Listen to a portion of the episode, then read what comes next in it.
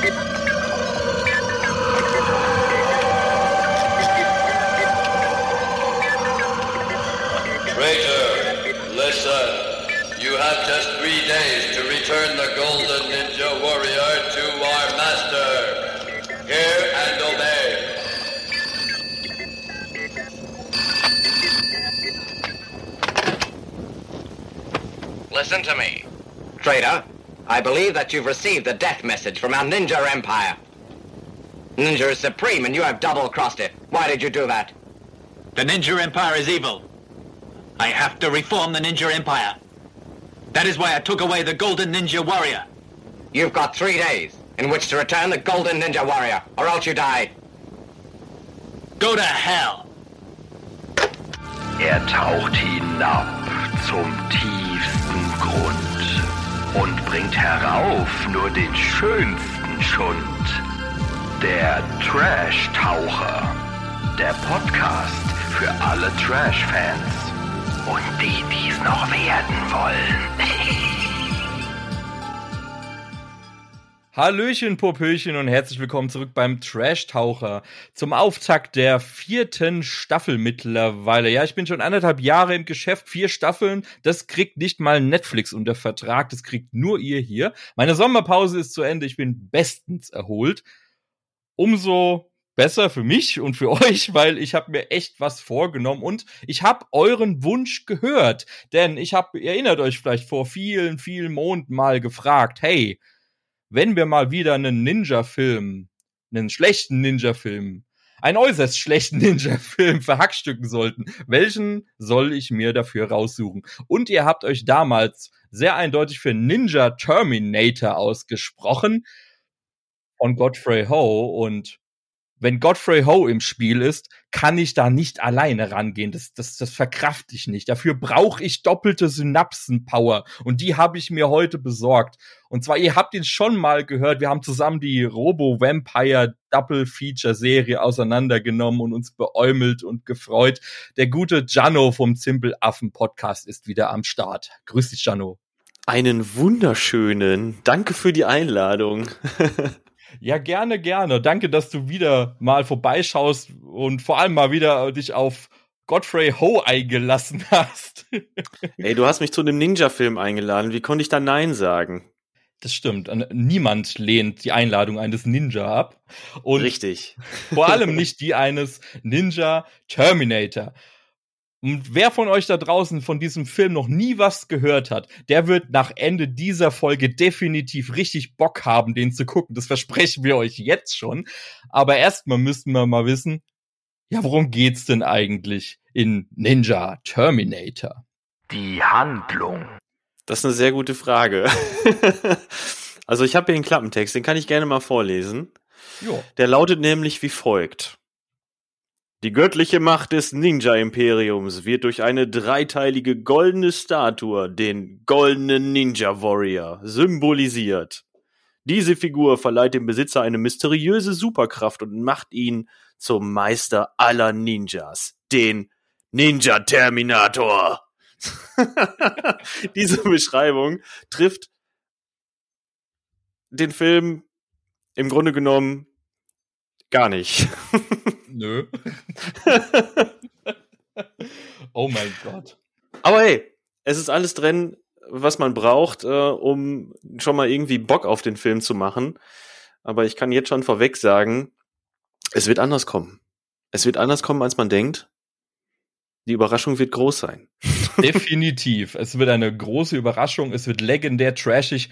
Aber wir wollen natürlich auch erstmal kurz hinter die Kulissen schauen, bevor wir uns hier gleich genüsslich ergießen in unserer Trash-Freude. Habe ich natürlich mal wieder einen Blick hinter die Kulissen geworfen und ja, was hat man da so entdeckt? Die Entstehung. Ninja Terminator stammt aus dem Jahr 1986, der glorreichen Zeit des Hongkong Ninja Z-Movies. Es waren ja auch gefühlt nur, ich glaube, acht Jahre, in denen Godfrey Ho da tatsächlich sehr, sehr exzessiv tätig war und nachhaltig. Deswegen auf dem Regiestuhl hat natürlich Godfrey Ho wieder selbst Platz genommen. Diesmal mit seinem eigenen Namen, kein Pseudonym oder ein Alias oder irgendein US- äh, ich nenne mich mal Long John, keine Ahnung. Nein, nein, nein, Godfrey Ho himself. Und auch am Drehbuch hat er wieder mitgepfuscht und gewerkelt. Also wenn man es ein Drehbuch nennen kann, es sind ja keine Drehbücher, es sind ja alles diese wunderbaren Cut-and-Paste-Movies. Das heißt, er hat sich einfach einen Film genommen oder manchmal sogar mehrere oder seine eigenen alten Filme und hat das alles zusammengeschnitten und neue Sachen dazu gedreht. Und dafür hat er ein Drehbuch tatsächlich geschrieben. Der Rest wurde vom sogenannten AAV Creative Unit Team zusammenklabustert, die ja gut zwei Drittel von Ninja Terminator aus dem koreanischen Film The Uninvited Guest of the Star Ferry beziehungsweise Star Feryui Gak. Ich kann kein Koreanisch. Aber er ist auf jeden Fall von 19. Eher, meinst du auch etwas eingerostet? Genau. Auf jeden Fall ist er von 1984. Keine Sau kennt diesen Film. Man bekommt ihn auch nirgendwo. Aber Godfrey Ho hat ihn entdeckt und zur Legende gemacht. So viel können wir sagen. Auch eine Legende ist in der Produktion zu finden, denn IFD ist hier mal wieder mit am Start. Joseph Lai hat hier sein Geld, seine, ja, Geschäftsbeziehungen spielen lassen, um irgendwie Geld zu generieren. So 10 Euro oder was wirst du schon mal irgendwo zusammenkratzen müssen, um einen Ho-Film zu produzieren. Dann wirft er auch mindestens 15 ab, machst du Gewinn, läuft so viel dazu. Ich will euch gar nicht den ganzen Rest von der Produktionscrew erzählen, weil ihr kennt das Hongkong-Kino, ihr kennt Godfrey Ho. Das sind immer dieselben Kanalien, die da arbeiten, die hinter der Kamera stehen. Total. Oder manchmal ist es auch einfach Godfrey Ho selbst mit einem Alias. Das hat er jetzt zum Beispiel hier auch gemacht. Da hat er zum Beispiel die Special Effects gemacht und hat sich Martin Lang genannt. Keine Ahnung warum. Also da kann man ja schon mal erahnen, wie groß der Produktionsumfang von diesem Film ist, ne? Oder war, besser gesagt. Der hat, also ich habe gerade nochmal nachgeguckt, ne? Godfrey Ho hat ja ohne Scheiß 81 Filme einfach mal gedreht, zwischen 83 und 92. Heftig. Ja, da muss man sich mal reintun.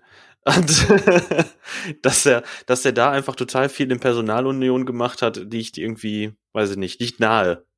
Genau, also er hat äh, der, der Mann mit den tausend Armen im Schnittraum alleine wahrscheinlich so eine Woche genau. und dann waren zwei Filme fertig. Ich stelle mir das auch nur so vor, dass die ganze Zeit nur so Schnipsel nach rechts und links fliegen. ja, aber äh, auch wenn er das natürlich alles in Personalunion gemacht hat, hat er natürlich trotzdem noch ein paar Leute vor der Kamera gebraucht, abseits von denen, die er irgendwo aus Korea hier zusammengeklaut hat, weil die musste er logischerweise nicht neu bezahlen, neu äh, regidieren oder was auch immer sondern er hat hier natürlich wieder ein bisschen westlichen Touch mit reingebracht und es war einer der ersten großen Zusammenarbeiten, kann man so sagen, mit dem damals dann oder spätestens danach legendären Richard Harrison, einem US-amerikanischen Schauspieler, der hier den Ninja Master Harry spielt. Harry McQueen. Genau. Geiler Name. Bester Name. Nicht so, äh, bitte nicht wundern, in den späteren Ninja-Filmen, in denen er dann noch mitspielt, heißt er immer Ninja Master Gordon. Da war ich auch erstmal irritiert. Aber hier, hier hieß er noch tatsächlich Harry. Und kommt aus dem Schauspiel. Na, eigentlich kommt, ist er eigentlich äh, Bodybuilder und Model in den USA gewesen. Hat's da aber nicht so hingekriegt, hat dann in den 60ern angefangen, irgendwelche Billo, Italo, Abenteuer, Sandalenfilme zu drehen, von Gladiatorenkämpfen über Western und hast du nicht gesehen. Ja, und als der Ofen auch aus war, hat's ihn dann weiter gen Osten gezogen und da hat sich dann der Weg gekreuzt mit Godfrey Ho und diese Zusammenarbeit, ja, hat ihm eigentlich den Ruhm gekostet, also den Schauspielruhm mehr oder weniger, aber es hat ihm zu Videothekenruhm verholfen. So viel können wir sagen, weil ich glaube, auf jeden Fall. Diese IFD-Filme haben die Videotheken ja wirklich geflutet und dadurch ist Harrison erst überhaupt bekannt geworden. Wenn auch ja. nicht glorreich. ja, schon verrückt. Also ich, das, es muss wirklich so gewesen sein. Ich habe selber ja jetzt nicht so mitgekriegt, aber das waren äh, zu der Zeit, als ich in Videotheken gehen konnte und gegangen bin, waren das nicht die Filme, die ich äh, da präferiert ausgeliehen habe. Noch nicht. Das kam später erst. Aber ähm, ja, ist schon verrückt. Ähm, dann haut er diese ganzen Ninja-Filme raus und dadurch wird er, gelangt er zu diesem zweifelhaften Ruhm nochmal in seiner Spätphase. Mhm. Ein, ein sehr merkwürdiger zweiter Frühling. oh ja, ein sehr, sehr merkwürdiger. Also inzwischen lebt er tatsächlich im Ruhestand in Kalifornien, aber ich glaube, er hat äh, jegliche Kontakte gekappt. Also ich habe noch nicht gehört, dass man ihn auf irgendwelchen Conventions oder was trifft. Ich glaube, er will da einfach schnell, schnell vergessen, was da damals passiert ist. Aber wen wir auch nicht vergessen dürfen, und der ist jetzt tatsächlich aus dem koreanischen Ursprungsmaterial, haben, ähm, wir haben hier nämlich Jack Lamb, der hier den, ja, eigentlich den, einen der Helden oder den Helden schlechthin spielt, Jaguar Wong, ein Interpol-Polizisten, Schrägstrich Elite, Ninja, Schrägstrich Aufreißer, Hawaii-Hemdenträger. Ach, so viele Titel. Fressbrettpolierer. Oh ja, oh ja. Den hast du gesagt, den kennst du auch schon. Woher kennt man denn Jack Lamb eventuell? Also tatsächlich kenne ich Jack Lamb nur aus anderen Godfrey Ho-Streifen. Der hat nicht so viele Filme gemacht insgesamt, aber ähm, äh, mindestens noch ein oder zwei andere äh, Filme, in denen er mitgespielt hat. Unter anderem die Ninja Connection wurden eben auch von Godfrey Ho für eine schmale Mark gekauft damals und dann in seinen Ninja-Filmen verwurstet als Zweitmaterial. Und ähm, ja, der bewegt sich da auf jeden Fall auch in diesem Dunstkreis und hat da wohl noch so ein paar koreanische Filme gemacht. Äh, da gibt's aber keine Veröffentlichung. Nee. Es ist auch tatsächlich so, dass Jack Lamb nie wusste, dass er in dem Film verhackstückt wurde und dadurch berühmt wurde. Also es erscheint ja relativ popkulturell auch anerkannt und respektiert zu sein und blöd gesagt, wenn du eigentlich einen ganz anderen Film drehst, der dann irgendwann verhackstückt recycelt wird, er hat das nie mitbekommen von diesem Ruhm, der hier eben. Ja, ja denke ich mir. Das wird wahrscheinlich so eine koreanische Produktion gewesen sein, die dann in, in, im koreanischen Kino gelaufen ist oder Fernsehen, keine Ahnung. Mm. Ja, und äh, Ho hat dann die, hat ja nicht nur da gewildert, der hat ja auch in, auf den Philippinen gewildert und in Indonesien und überall, wo er was hergekriegt hat. Ja. Und am besten geschenkt. Also wer weiß, wie er da dran gekommen ist, ich will es gar nicht wissen. oh, bei dem Film war es tatsächlich sogar äh, einigermaßen legal, weil äh, IFD tatsächlich die Rechte an diesem koreanischen Film hatte. Was ah, ja. nicht so oft vorkommt tatsächlich, aber sie hatten die Rechte. Also das sie an, sie an. Schreibt zumindest die IMDb. Also, und der kann man ja glauben, seriöse Quelle. Wer aber auch definitiv ernst zu nehmen ist, ist der Gegenspieler des Films. Du musst mir da mal kurz mhm. mit dem Namen helfen. Du bist der Versierter. Wang Zhang Li. Dankeschön. der hier den Tiger spielt als äh, Kontrast zum Jaguar, Kampf der Großkatzen quasi.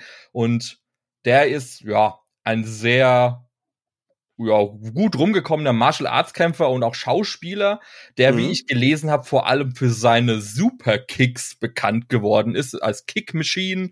Genau, hab ich der gelesen. hatte den Spitznamen Thunderleg. Uh, uh, uh, ja. Ching. Genau, genau, wegen seiner Kampfkunst, ne, wegen seiner Beintritte. Das ist ja auch dann äh, hier im Finale auch schön dargestellt. Oh ja, also da kommen, da fliegen die Füße. Und mhm. ihr, den habt ihr wahrscheinlich aber schon öfter mal gesehen. Der war in einigen, ja, nicht nur Schund äh, zusammengeschnittenen Hongkong-Filmen unterwegs. Also woher ich ihn kannte, zum Beispiel war äh, Drunken Master oder auf im Deutschen, sie nannten ihn Knochenbrecher an der Seite von Jackie Chan. Da habe ich ihn tatsächlich mal gesehen, aber du hast ihn noch woanders gesehen, habe ich gehört. Mhm, ich glaube, bei Drunken Master, da geht er irgendwann am Anfang drauf. Ja. Und äh, ich kenne ihn noch aus einem anderen Jackie Chan-Film, nämlich Die Schlange im Schatten des Adlers. Na, da spielt er auch den Bösewicht. Und ich kenne ihn noch aus irgendeinem Bruce Lee Rip-Off. Der hat generell recht viele Bruce Lee Rip-Offs gemacht, also von Bruce Lee und Bruce Lee mit I und hast du nicht gesehen. Überall den Bösewicht gespielt. Ja, ich könnte noch erzählen, dass, äh, dass er hier Matthias Hüß hat er mal in Martial Arts unterrichtet in den 80ern. Unser, der Mann aus Waltrop. der ist äh, in, den, in den 80ern und 90ern in, ja, eher in den 90ern, ne, so ins B- und C-Action-Kino geschafft hat, ne. War zum Beispiel der Bösewicht bei Dark Angel mit Dolph Lundgren. Hm, okay, okay.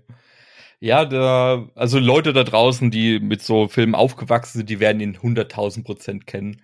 Und wenn nicht, kennt ihn jetzt. Also ich kannte ihn vorher auch nicht, da es gibt noch viel, viel zu lernen. Ich bin noch ein sehr, sehr junger Schüler. Aber, Aber gerade, gerade im Hongkong-Kino, das ist auch so eine große Mischproke an, an Namen und Gesichtern und weißt du, allein über diese Bruce Lee Rip-Offs könntest du schon eine Doktorarbeit schreiben. Das ist ja schon ein eigenes Subgenre. Und ähm, wenn ich gerade sagte, ne, dass Godfrey Ho einfach mal 80 Filme in nicht mal 10 Jahren gedreht hat, dann kann man das ja auch schon fast ein Subgenre nennen. Also Ninja Flicks sind auf jeden Fall ein Subgenre, da, da sind wir uns, glaube ich, einig. Absolut. Ja. Und da gibt's ja noch so viel mehr und das, das hängt alles irgendwie miteinander zusammen. Das ist so krass. Ein, ein, ein riesiges Knäuel aus, aus Ja. Filmrollen, Ja. Ninja, Stirnbändern und Beinen und Armen und Schwertern, ein riesiger Wust. Ja. Und ja, Ja, es ist wirklich interessant. Du könntest bei, du kannst bei Ninja Terminator anfangen und du klickst zum Beispiel auf den Namen, äh, weiß nicht, Jack Lam, den wir ja gerade schon genannt haben, guckst dir die wieder an, siehst du, ah, Ninja Connection, okay, klickst mal auf Ninja Connection. Ah, auch von Godfrey Ho, okay, klingt interessant. Wer spielt da mit? Hm, Bruce Barron. Ah, Bruce Barron, den habe ich da auch schon mal gehört. Klickst du auf Bruce Barron. Ah, hm, der ist ja aber auch schon irgendwie öfter mal in Erscheinung getreten. Ach, guck mal an. Geheimcode Wildgänse von Antonio Margheriti. Eine deutsch-italienische Produktion mit Klaus Kinski und van Cleef. Geil!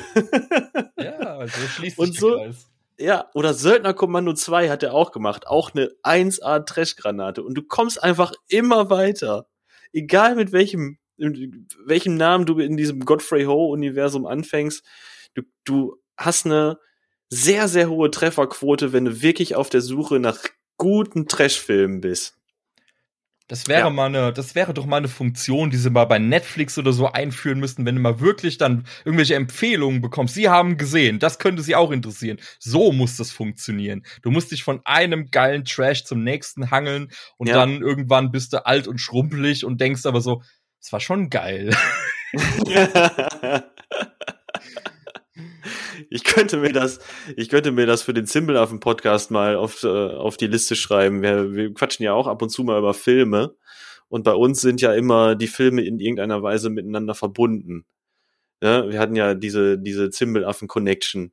Erst waren ja immer, musste ja ein Schauspieler oder ein Regisseur auch irgendeine Beteiligung an dem darauffolgenden Film haben, den wir besprochen haben. Und jetzt hangeln wir uns ja durch so verschiedene Themen. Also wir hatten ja schon mal Filme, wo Nasenbluten vorkam oder jetzt zuletzt irgendwie äh, Mord durch Lebensmittel und so. Und eigentlich könnte man ja auch mal so eine Godfrey Ho Connection machen. Du fängst mit irgendeinem Godfrey Ho Film an und guckst mal, durch wie viele Trash-Filme und durch wie viele Genres du dich fortbewegen kannst. Einfach mal gucken, wo man da auskommt und wie lange man selber aushält. Das musst du mir dann mal berichten, nach dem wievielten du dann auf der Intensivstation gelandet bist und die Leute so, wir können ihm nicht helfen, er redet wir und er so, Ninja, Ninja. Wunderbar. den goldenen Ninja Warrior vereinen. Oh, Su- Supreme Ninja. Wunderprächtig. Also Der Geheimbund der Ninjas wird mich verraten. das klingt definitiv nach einer Lebensaufgabe. Und Hm. wir sind aber noch nicht fertig in der Darstellerriege. Wir haben hier jemanden noch, ja, dessen Lebensaufgabe war definitiv nicht das Schauspiel, nämlich Jonathan Wattis, der hier den, ja, den dritten Ninja in der Runde spielt, der aber tatsächlich, ich weiß nicht, ich habe keinen Namen zu ihm gefunden. Er taucht ab und zu mal auf und nach Ninja Terminator hat er auch tatsächlich keine einzige Filmrolle mehr gespielt, aber er war ein westlicher Schauspieler, um Ja, sich zu vermarkten. Ja, wobei Schauspieler vielleicht, also ich weiß nicht, vielleicht haben die den da auch von der Hotel, vom Hotelpool weggecastet, ne? Kann ja auch sein. Ähm, hat, hat er 50 Hongkong-Dollar dafür gekriegt, dass er sich ein Kajal unter die, äh, unter die Augen gemalt hat und dann so ein Ninja-Kostüm anhatte. Weil, ähm, so viel Screentime hatte der ja nicht, ne? Muss man ja auch mal sagen. Und dann, wenn Mhm. gekämpft wurde, da war denn das ja eh nicht. Psst, Spoiler. Oh, Entschuldigung. Nein, das war, das war natürlich Richard Harrison, der da gekämpft hat. Also die Leute nicht so desillusionieren hier. Ja, nee, aber es ist die Sad Truth. Ja, wahrscheinlich war es einfach der, keine Ahnung, der, wirklich der Typ am Pool, der normalerweise Harrison das Handtuch reicht und denkt so, hey, zieh dir doch mal so einen geilen Overall an. wir haben mal fünf Minuten Kameralaufzeit noch für dich. Wer weiß es, äh, auf jeden Fall, Waters ist nie, ward nie wieder gesehen, ward verschwunden im Backflip für immer. Und wen ich noch als letztes in der Darstellerie habe, da dürfen wir reinhauen, habe ich Mhm. eine Frau, eine Dame. Wir brauchen natürlich auch immer einen, ein Love Interest ist es eigentlich nicht, weil das ist sowieso die Frau von Ninja Master Harry, nämlich Maria Francesca, die hier Harrys Frau spielt und die ja eine italienische Schauspielerin ist, die ein paar kleinere Ah, okay. Rollen im Italo-Kino hatte, immer mal so ein paar ja, hilfsbedürftige Damen in Not, ob in Western, in irgendwelchen Gladiatorenfilmen, wo sie unter anderem auch Richard Harrison kennengelernt hat und ihn 1978 ehelichte. Oh, ach, das war tatsächlich seine Frau. Jopp, deswegen ist er auch so respektvoll mit ihr umgegangen. Ja. Und ich dachte, das lag am Drehbuch. okay. Das ist mir auch aufgefallen. Nein. Ach, krass. Ja, guck mal an, ey. Das, äh, soweit bin ich gar nicht vorgedrungen in die, in die Hintergrundinfos. Ja, will Ja, man auch interessant. nicht. Aber sie waren ähm, luckily married und in love und haben hier Mhm. zusammen halt, ja, wenn du halt mal acht Jahre verheiratet bist, drehst du halt auch mal so einen Film. Läuft, also. Äh, warum nicht? Äh, Die war auf jeden Fall was fürs Auge in dem Film. Das kann man ja auch mal so sagen. Ja, und sie durfte ja auch ein bisschen designen und sie durfte sich. Hm? Sie hatte auch einen Kampf, aber den spoilern wir noch nicht. Der- der- naja. Und auf jeden Fall, jetzt hauen wir mal rein, weil wir beide haben, also du kanntest den Film, du hast ihn ja schon vorher mal gesehen. Ich habe mir jetzt äh, auf Wunsch von euch da draußen, liebe Zuhörerschaft, tatsächlich nach langem Richard Harrison Marathon, ich habe mir einige Filme vorab reingezogen, um mich dann mit diesem Prunkstück zu krönen und wie die Krönung vollendet ausgegangen ist, ja, das erzählen wir euch jetzt mal in unserem Eindruck, würde ich sagen. Mein Eindruck. Und ich muss sagen, der Film ist schon ab dem Opening absolutes Gold. Alleine diese unglaublich geil billige Plastik-Ninja-Waffen-Präsentation, wo du dann einfach mit einem geilen Buff, Buff, Buff drüber gelegt Die Mucke am Anfang, die kickt richtig gut rein. die ist geil und dazu bekommt man richtig geile, authentische Ninja-Waffen präsentiert. Ähm, und wir sind, ja, die Story verrät's ja, es geht eben um diese dreiteilige Statue und da landen wir eben auch am Anfang, wo sich eben diese drei Ninja um diese Statue äh, versammeln und der Master, der Meister Tomashi heißt er, glaube ich, der dann präsentiert, was die wahre Macht des Supreme Ninja tatsächlich kann. Und ja, er ist dann halt einfach unkaputtbar. Also die hauen dann auf ihn drauf und er ist so, haha, Supreme Ja, genau. Der hat auch in der deutschen Synchro so eine richtig dumme Lache. Jetzt seht ihr die wahre Macht des goldenen Ninjas. Ja, stimmt, das müssen wir an der Stelle sagen. Du hast ihn ja auf Deutsch geguckt und ich habe ihn auf Englisch gesehen. Also das wird sehr, sehr lustig, aber ich glaube, die Zitate sind fast dieselben wortwörtlich. Mhm. Aber super geil, dass die ihm da so eine Lache verpasst haben. Und es geht dann halt einfach los. Ich, ich, also ich fand diese Story mit dieser Ninja-Statue, ich war ja erstmal froh, dass es eine gibt. Also, dass man nicht, also es gibt ja noch ein, ein paar, paar andere Filme, haben wir ja erwähnt, und es gibt eben auch einen, der der Golden Ninja Warrior heißt, und da geht es auch um so eine Statue, die ward aber im gesamten Film nie gesehen. In Ninja Mhm. Terminator bekommen wir sie, und zwar sogar in drei glorreichen Plastikteilen. Ja.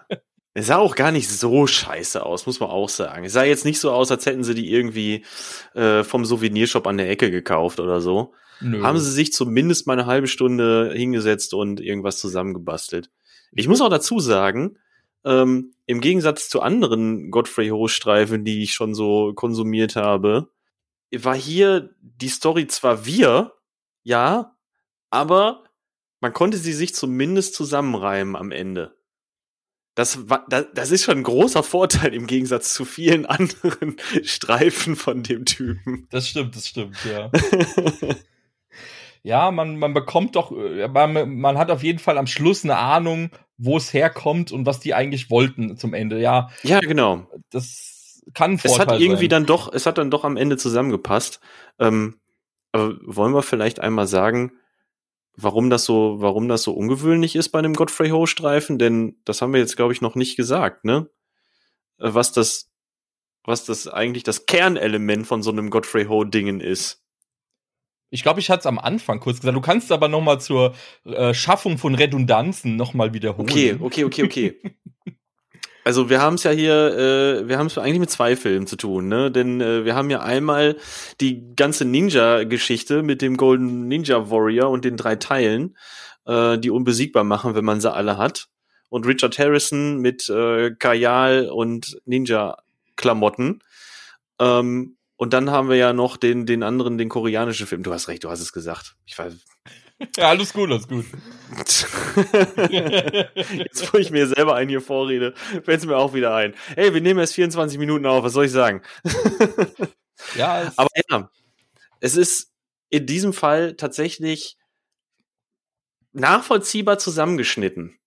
Ja, es ist nachvollziehbar zusammengeschnitten. Es passt dann doch irgendwie besser als in vielen anderen Produktionen, ähm, die, die wir dann ja beide schon gesichtet haben mittlerweile. Genau, zumal ja die Story, also es ist ja immer so, dass diese, diese, ja, diese zusammengeschnippelten Filme, die er sich irgendwo aus dem Indo-China-Raum zusammensucht, die haben ja am Anfang nie was mit, mit Ninja oder so zu tun.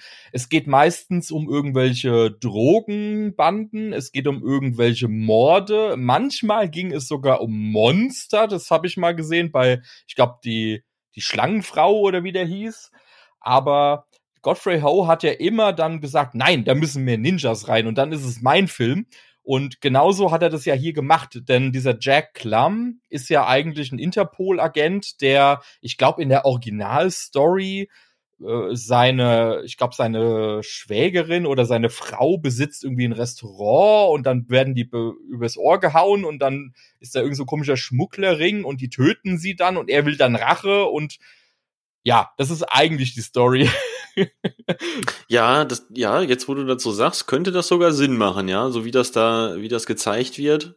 genau. Ähm, bei Ninja Terminator ist es dann ja so, dass, dass er äh, Jagu äh, Jaguar, ich habe ja Anfang schon gesagt im, im, im, äh, in der Vorbesprechung, ich habe immer gedacht, der heißt Jacques. Jacques. Jacques Wong. Der Ulala. kickende Chinese. Super ähm, Kick. Ja. Ähm, der arbeitet ja mit, mit Harry McQueen zusammen, ne? So wird's dann ja dargestellt. Genau. telefonieren dann ja miteinander und äh, dann geht's ja darum, dass da die Frau gerettet werden soll und dass äh, dann ja die, die Statue, die abhanden gekommen ist, soll wieder vereint werden. Und Harry McQueen will das alles für sich. Absolut. Und er hat natürlich auch die übelste Laune, die man haben kann. Ich meine, Richard Harrison ist jetzt definitiv kein emotionaler Mensch, würde ich mal behaupten. In seinen Filmen zeigt er das zumindest nie. Er ist immer eisenhart in allen Gesichtszügen. Nichts entgleist ihm jemals irgendwann. Also eher so wie so ein Brett, ne? Genau, so rustikale Eiche. Mhm. und äh, hockt den ganzen Tag. Also ich meine, das ist halt in, hier in dem Film so geil, dass er am Anfang er bekommt. äh, Ich muss sagen, was hältst du denn von den Ninja-Kostümen? Also wir haben ja, es gibt ja in, im Ho-Verse so zwei Varianten. Hier haben wir jetzt eine mit den, ich nenne es immer so ganz gern, das, das sieht immer aus wie so ein übergestülpter Sch- Schlafsack, äh, so eine Schlafsackhülle, die man oben zuzieht, Ja. dann hast du so ein Guckloch. ja, genau. ja, wir haben ja einmal die roten Ninjas, ne? Mhm. So, die, also die roten Schlafsack-Ninjas und äh, schwarze Schlafsack-Ninjas und Richard Harrison ist der ist der Tarnfleck-Ninja. so Genau. will ich ihn mal nennen. Und äh, alle haben irgendwie, wenn sie sich in das Ninja-Kostüm verwandeln, das können sie übrigens auch, indem sie einfach nur einen Backflip machen. Dann haben sie es an, kriegen automatisch den Kajal unter die Augen gezogen und haben überall Waffen versteckt. Aber ich sag mal so, für das, fürs, fürs Hosche Universum waren das schon brauchbare Ninjas, würde ich sagen. Also ich kenne auch pinke Ninjas im Hoshen Universum oder, oder äh, mintgrüne oder gelbe, so quietschgelb und dann in so einer geilen VHS ähm, Optik, da, da brennt dir das Gelb richtig in den Augen. Ja, das stimmt. Es gibt sogar Ninjas, die haben Stirnbänder, wo Ninja draufsteht. Auch das gab es schon bei Godfrey Ho. Also da muss man sagen, sind wir hier noch gut bedient. Ich muss aber sagen, auf meinem, während meiner Recherche habe ich tatsächlich diese Stirnband-Ninjas lieben gelernt. Und es ist so geil. Ich, ich glaube, das war bei Ninja Squad oder was, wo, wo es nur drum geht, dass ein böser, der böse rote Ninja tötet alle anderen Ninjas und Richard Harrison ist der Letzte und alle, es sieht eigentlich eher aus wie so eine Power Rangers Inszenierung und alle haben verschiedene Stirnbänder und in Mhm. verschiedensten Varianten steht da Ninja drauf oder manchmal ist da auch einfach nur einer drauf gemalt. Ich finde die so geil. Das ist gut, ne? Ich, ich, Das ist einfach eine riesen Faschingsparty immer. Ja, es ist wirklich so äh, quietsch orange, quietsch pink. Richard Harrison in pink sieht unglaublich sexy aus, muss man sagen. Aber man, man weiß sofort, was Programm ist, Ninja. Und da muss ich sagen, die hier waren jetzt natürlich ein bisschen, ja, man könnte äh, munkeln, realistischer. Er war ja der Tarn-Ninja, also Genau. Äh, ich weiß jetzt nicht, was ihn das in seiner Wohnung bringt, wo er sich da verstecken will mit Tarnmuster, aber hey, er tut es. Ja gut, man muss halt das Ninja-Kostüm anziehen, um richtig zu trainieren, ne? Und seine Trainingsmethode sieht ja so aus, dass er mit so ein paar Schwerthieben Melonen, Melonen in, in, in Viertel spaltet. Oh ja. Und, und die, die, die fast die, ja, es, es hat schon eine gewisse Erotik, ein gewisses Knistern, wenn er sich dann auf den letzten Kampf vorbereiten muss. Und bei Richard Harrison weiß man, dass es ernst wird, wenn er oben ohne rumläuft und anfängt, äh, schweißtreibende Übungen zu machen. Und es gibt eine wunderbare Szene, in der in, ich weiß nicht, es, es scheint nicht sein Wohnzimmer zu sein, wahrscheinlich die Besenkammer, komplett eingesäumt von Kerzen und dann anfängt, den Kerzenrauch mit seinem Schwert zu zerschneiden.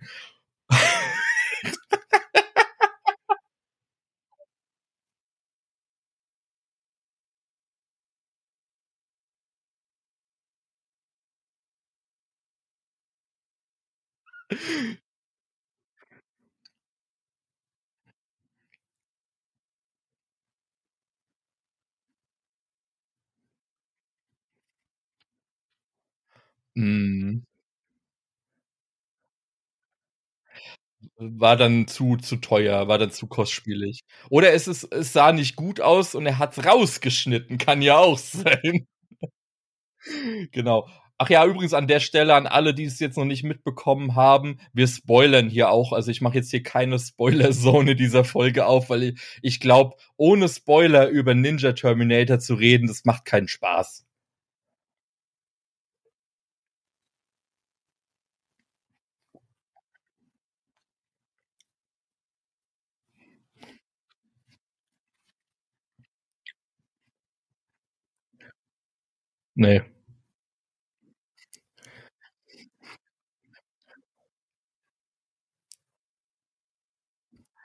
Absu absolut, absolut nicht.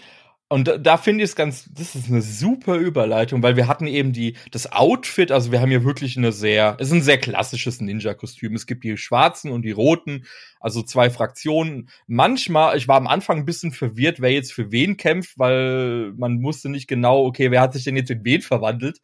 Aber Richard Harrison sticht zum Glück immer raus. Aber Ninjas haben natürlich auch Waffen. Und in Ninja Terminator gibt es unglaublich viele geile Waffen. Was ist denn da bei dir hängen geblieben? Also natürlich, als allererstes gibt's hier äh, natürlich die Schwerter. Na klar. So. Aber es sind ja keine normalen Schwerter. Einmal, ich glaube, das war direkt in der Anfangsszene, die können einfach in der Hand erscheinen. Ja. Ne? Der eine, der beamt sich ja einfach so ein Schwert in die Hand, wenn ich das noch richtig erinnere. So, das ist schon mal die erste Special Ability. Ähm, die nächste ist, man kann unten aus dem Griff Rauch rausschießen. So eine Rauchwand machen. Auch Gas, wahlweise auch einfach Todesgas. Egal. Kippen die Leute sofort um, wenn die das in die Fresse kriegen. Dann die nächste Stufe ist Flammenwerfer. Oh ja, oh mein Gott. Flammenwerfer aus dem Griff. Muss ich mal an Spaceballs denken. Spaceballs der Flammenwerfer. ja, genau. Die Kleinen stehen da drauf. Ja, genau. Und dann natürlich äh, das entsprechende ähm, Feuerlöschgas dann von der Gegenseite, auch aus dem Schwertgriff. Was haben wir noch? Ähm, Ja, die, die obligatorischen Ninja-Sterne ist klar. Ja. Die werden ganz viel und gerne benutzt. Oh ja. Und dann natürlich hier diese Dreizacks, ne? Da komme ich jetzt gerade nicht auf den Namen. Mir sind sie heißen tatsächlich die auch entfallen. Ich, wir nennen sie einfach Schaschlikspieße. Also ich Die wusste immer- Schaschlikspieße, okay. Ja.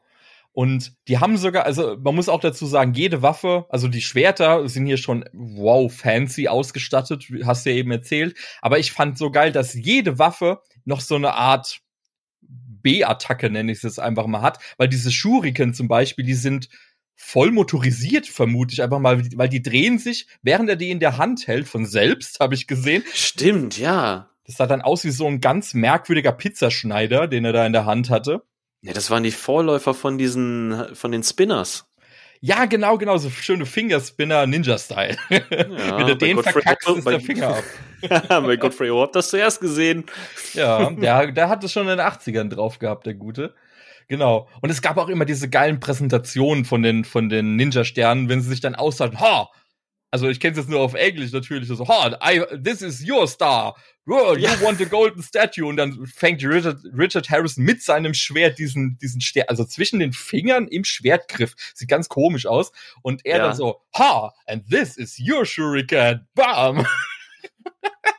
Richtig, genau. Ja, und Shurikens, also entweder treffen die, ne, entweder treffen die irgendwelche Körper und die sind auch sofort tot von diesen kleinen spitzen Dingern. Also äh, Ninja-Sterne in dem Film habe ich gelernt, das sind Instant-Death-Waffen. Ja, So, es gibt nur zwei Alternativen. Entweder du bist sofort tot oder das Ding landet halt zufällig genau auf dem Griff von deinem Schwert. Dann hast du Glück gehabt. Eine andere Alternative gibt's da nicht. nö, gibt nur Griff Ja. oder Death. Ich fand das auch geil, dass Richard Harrison, ähm, als er das erste Mal in seinem Hotelzimmer gegen einen roten Ninja kämpfen muss, Mhm. ähm, da hat er ja nicht sein Schwert zur Hand, da hat er ja dann hier den Spieß, ne, den Dreizack-Spieß. Und den Mhm. zieht er ja nicht einfach nur, sondern der klappt sich ja so aus. Ja, genau. Wie so ein Sprungmesser. Das, Das ist auch so geil. Dann hält er den so hoch und dann flupp, kommt oben, die, kommt oben diese Spitze rausgeschossen. Ja, wie, wie, wie so eine geile äh, Campinggabel. Da habe ich das mal gesehen, wo dann so die Zacken hochkommen und da hast du so einen schönen Spieß dabei.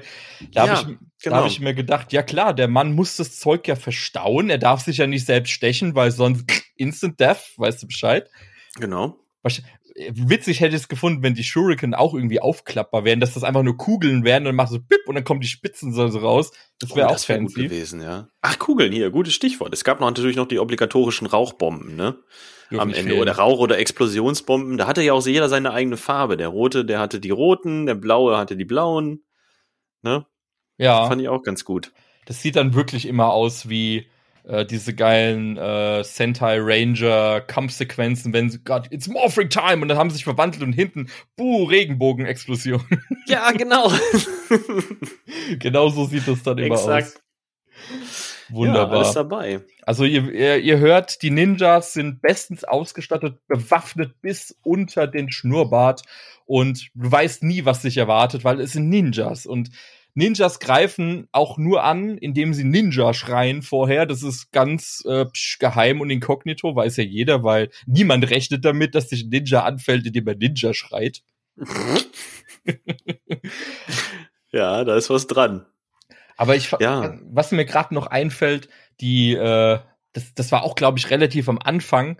Oder das hast du ja auch immer, also Kämpfe bei Godfrey Ho sind prinzipiell immer sehr dynamisch. Das hat aber einen Grund, denn er hat da immer den Vorspulknopf im Schneideraum gedrückt. Und so hast du dann Kämpfe oder irgendwelche Sneakläufe von Ninjas, die irgendwo langlaufen. Ich habe mal drauf geachtet. Das ist einfach nur vorgespult. Dadurch rennen die fast Ja. im Ninja-Schritt. Ja, vor allem, wenn die, vor allem, wenn die rennen, ne? In den normalen Kämpfen, da geht's, da fällt's nicht so auf. Also so gerade bei den Flips und so, die so, die, die so machen, das sehe auch unnatürlich aus sonst, aber wenn die laufen, eigentlich fast immer. genau. Immer brrrt, tippel, tippel, tippel, tippel. Wunderbar. Richtig gut. Ja, macht ja aber das eigentlich fast ein bisschen schade, ne? Jetzt äh, die ganze Ninja-Geschichte, die nimmt ja nur ungefähr, ja, ich weiß nicht, 40 Prozent ein, ne?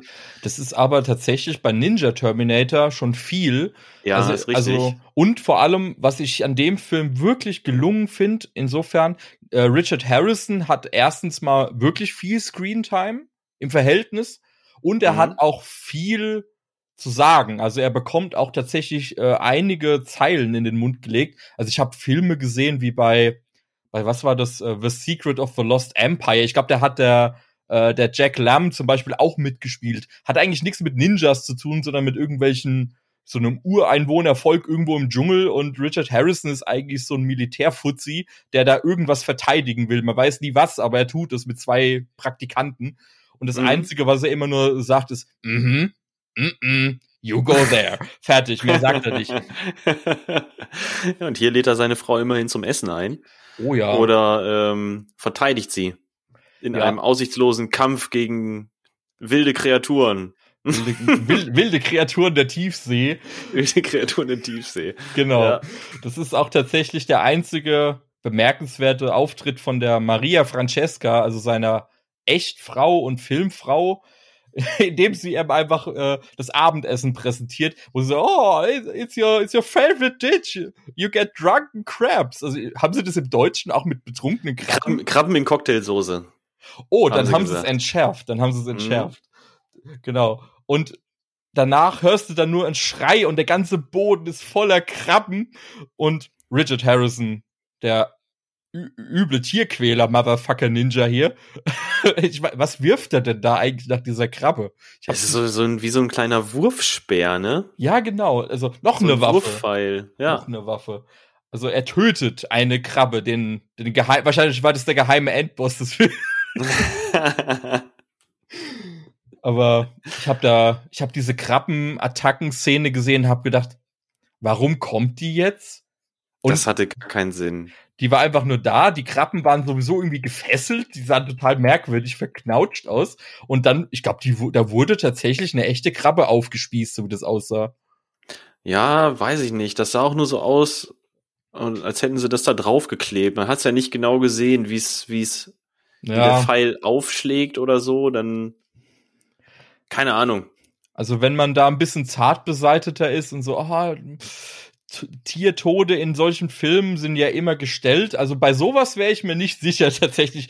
Bei Godfrey Ho ja tatsächlich nicht. Ähm, zum Beispiel bei äh, ja bei unserem bei unserem vorherigen bei unserer vorherigen Filmbesprechung bei bei Robo Vampire im ersten Teil. Ne, da wird ja glaube ich eine Kuh geschlachtet. Also Stimmt. ja Von diesem fiesen Taoisten da.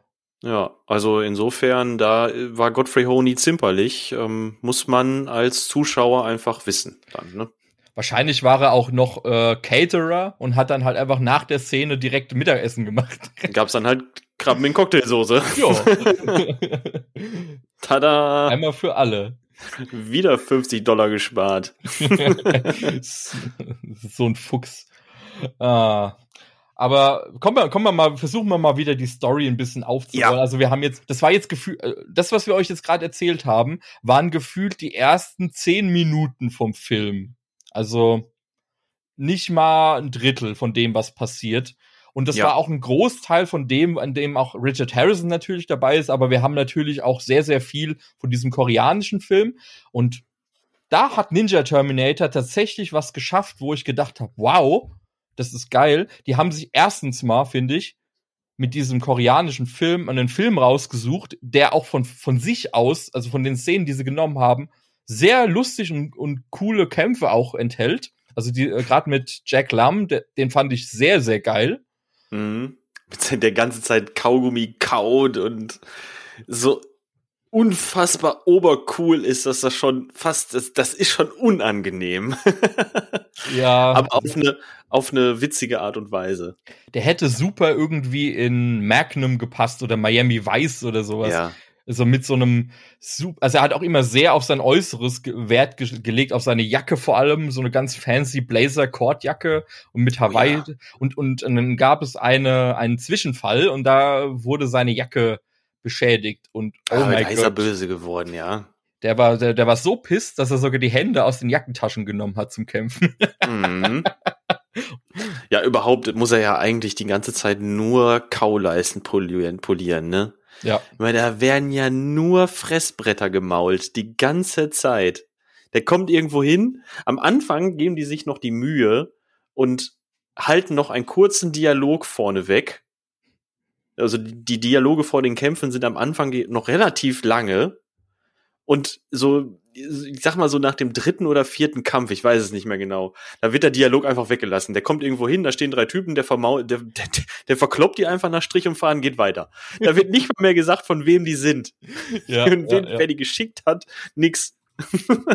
Richtig gut. Aber wie du sagtest, ähm, fand auch die Kämpfe, die waren äh, tatsächlich durchaus sehenswert choreografiert. Das war schon in Ordnung, muss ich sagen. Zumindest der, der Jack Lam, der, der, der kann kämpfen. Das hat Der- er schon, ja, das hat schon gepasst. Ja, aber vor allem, er war ja in der, in der umgeschriebenen Story dann ja nicht nur Interpol-Agent, sondern ja auch Elite-Ninja. Deswegen hat er ja mit Master Harrison, äh, Master Harry zusammenge Mhm. äh, zusammengearbeitet. Und was ich geil fand, er war auch so ein richtiger Troll-Ninja, fand ich. Also, Voll. also er hat ja nicht nur Schellen verteilt und Ärsche gekickt, sondern er hat ja die Leute noch damit aufgezogen, wie scheiße sie im Kämpfen sind und hat sie dann unendlich erniedrigt. Und da ist mir eine Szene im, im Kopf geblieben, in dem er mit, ein, mit einem Juwelier kämpft, dem er seinen Ring verkaufen wollte, der aber dann rauskommt, oh, der ist nur aus Plastik, der ist nichts wert, aber der ist, in, ist schon seit 30 Jahren im Familienbesitz. Oh, hm, Pech gehabt, behalten. Und dieser Juwelier äh, dreht sich, äh, stellt sich ja dann raus, der gehört auch zu dieser Tiger Gang und will ihn dann herausfordern. Und das ist so geil. Er, äh, Jack Lamb, beziehungsweise Jaguar Wong, tritt ihn Mhm. zu Boden auf alle Viere, tritt ihn wieder hoch, um ihn nur wieder im nächsten Zug wieder nach unten zu treten. Das war, das, glaube ich, so dreimal hintereinander, ne? ja, also sehr, sehr viel Slapstick-Ninja-Karate hatte ich hier so das Gefühl. Ja, Das- immer mal wieder, ne? Auch so eine, so eine ganz merkwürdige Mischung, teilweise sehr hart inszeniert. Wenn dann zum Beispiel dann äh, die durch irgendwelche Autoscheiben durchgedonnert werden oder so. Oder auf irgendwelche Autodächer drauf oder, ähm, weiß ich nicht, von ganz am Anfang wird ja auch irgendein Kollege von, von Jack, ähm, wird ja erstochen, ne? Mhm. Das ist ja, hat ja auch eine gewisse Härte, aber dann im weiteren Verlauf der Kämpfe hast du immer wieder so Slapstick-Momente drin, dass dann der einmal so die Nase lang zieht oder irgendwie die an den Ohren zieht oder Ja. so. Oder ja, mal ein ordentlicher Tritt in die Kronjuwelen oder sowas. Der Baseball-Kick. Erinnerst du dich? Ja, oder der, ja, genau. wo er sich von irgendeinem Typen, das war was, die haben da keine Ahnung, die haben da ganz harmlos Baseball gespielt und dann wird er von so einem Baseball-Typen beworfen und er kickt ihm diesen Baseball zurück in die Fresse und der Typ, der, das sah so geil aus, wie er dann da Das war wirklich nicht schlecht, ja, du hast Ja. recht. Ja, wobei, das waren keine harmlosen Baseball-Typen. Der ist halt da hingegangen und hat die gefragt, wo denn dieses Restaurant ist. Der sucht ja irgendein Restaurant, ne? Ja, Und dann meinten die, ja, ey, hier ist kein Restaurant. Hey, du bist hier in der falschen Adresse. Jetzt wollen wir mal zeigen, dass, wie wir mit Leuten wie ihm hier umgehen. Einfach aus dem Nichts. ja, die waren, ja, wahrscheinlich war das Spiel nicht so gut gelaufen, keine Ahnung. Die waren auf jeden Fall sehr pisst. Aber du hast recht, also es, es, man hat selten Anlass, warum sie sich jetzt mit ihm prügeln wollen. Also er ist auch sehr provokativ natürlich und sehr cool, aber Ja. man, man gönnt es ihm, weil er hat's halt, halt auch tatsächlich drauf. Also ich habe ihn jetzt nicht äh, abge... Also es war jetzt ja nicht so, du hast ja dann so die Poser, die Prolos, ja, ich bin der Geilste, ich bin der Beste, ich, ich brauche meine Hände nicht und am Schluss kriegen sie auf die Fresse. Nee, er ist ja Mhm. wirklich eigentlich fast der stärkste im Film. Also außer, außer Master Harry, der ist natürlich unerreicht. Aber er hat auch einen ebenbürtigen Gegner und der wird auch am Anfang unglaublich witzig eingeführt Ja. mit einer, mit einer Tarnung, wo ich gedacht habe, wa warum braucht es die? Ich habe mich nur gefragt, was sie sich dabei gedacht haben, wer auf diese Idee gekommen ist. Ja, Wie, ey, was muss der, was muss der Schauspieler gedacht haben? Das war ja äh, Wang Zhangli genau. als Bösewicht, ne? Was muss der sich gedacht haben, als er in in seine äh, als er in seinen Wohnwagen gekommen ist oder in, in seine Kabine so und dann hat er sein Kostüm da gesehen und ihm wurde gesagt, ey Junge, da musst du jetzt anziehen. Ja, ich sag mal, Doris Day lässt grüßen. Es war eine, es war eine wunderbar herrliche Verkleidung mit Perücke, die er da bekommen hat. Es sah, Ja. es hat 0,0 irgendwas mit der, wahrscheinlich hat es im ursprünglichen Film absolut Sinn ergeben, warum er, warum er sich so verkleidet hat. Ich habe keine Ahnung.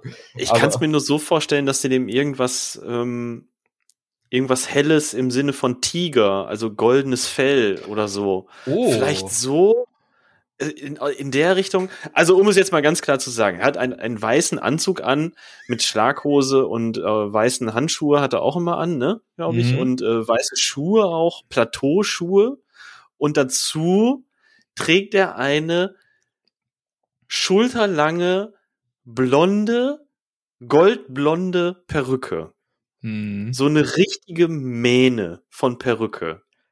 Und das sieht so künstlich aus und so scheiße. Also er ist quasi der chinesische Prinz Eisenherz. Absolut. Es Der- ist so krass. Und auch richtig schön auftopiert. Also es war definitiv Ja. eine Frauenperücke, die er da bekommen Absolut. hat. Deswegen, ich hatte echt krasse äh, Doris Day Vibes, als ich ihn da gesehen habe und habe gedacht, jo, so sah die in Agentin in Spitzenhöschen auch aus. Wunderprächtig. Richtig geil. Und du nimmst ihm auch einfach nicht ab, dass er der Oberbösewicht sein soll, ne? Nee. Wie kann man so eine Flitzpiepe ernst nehmen?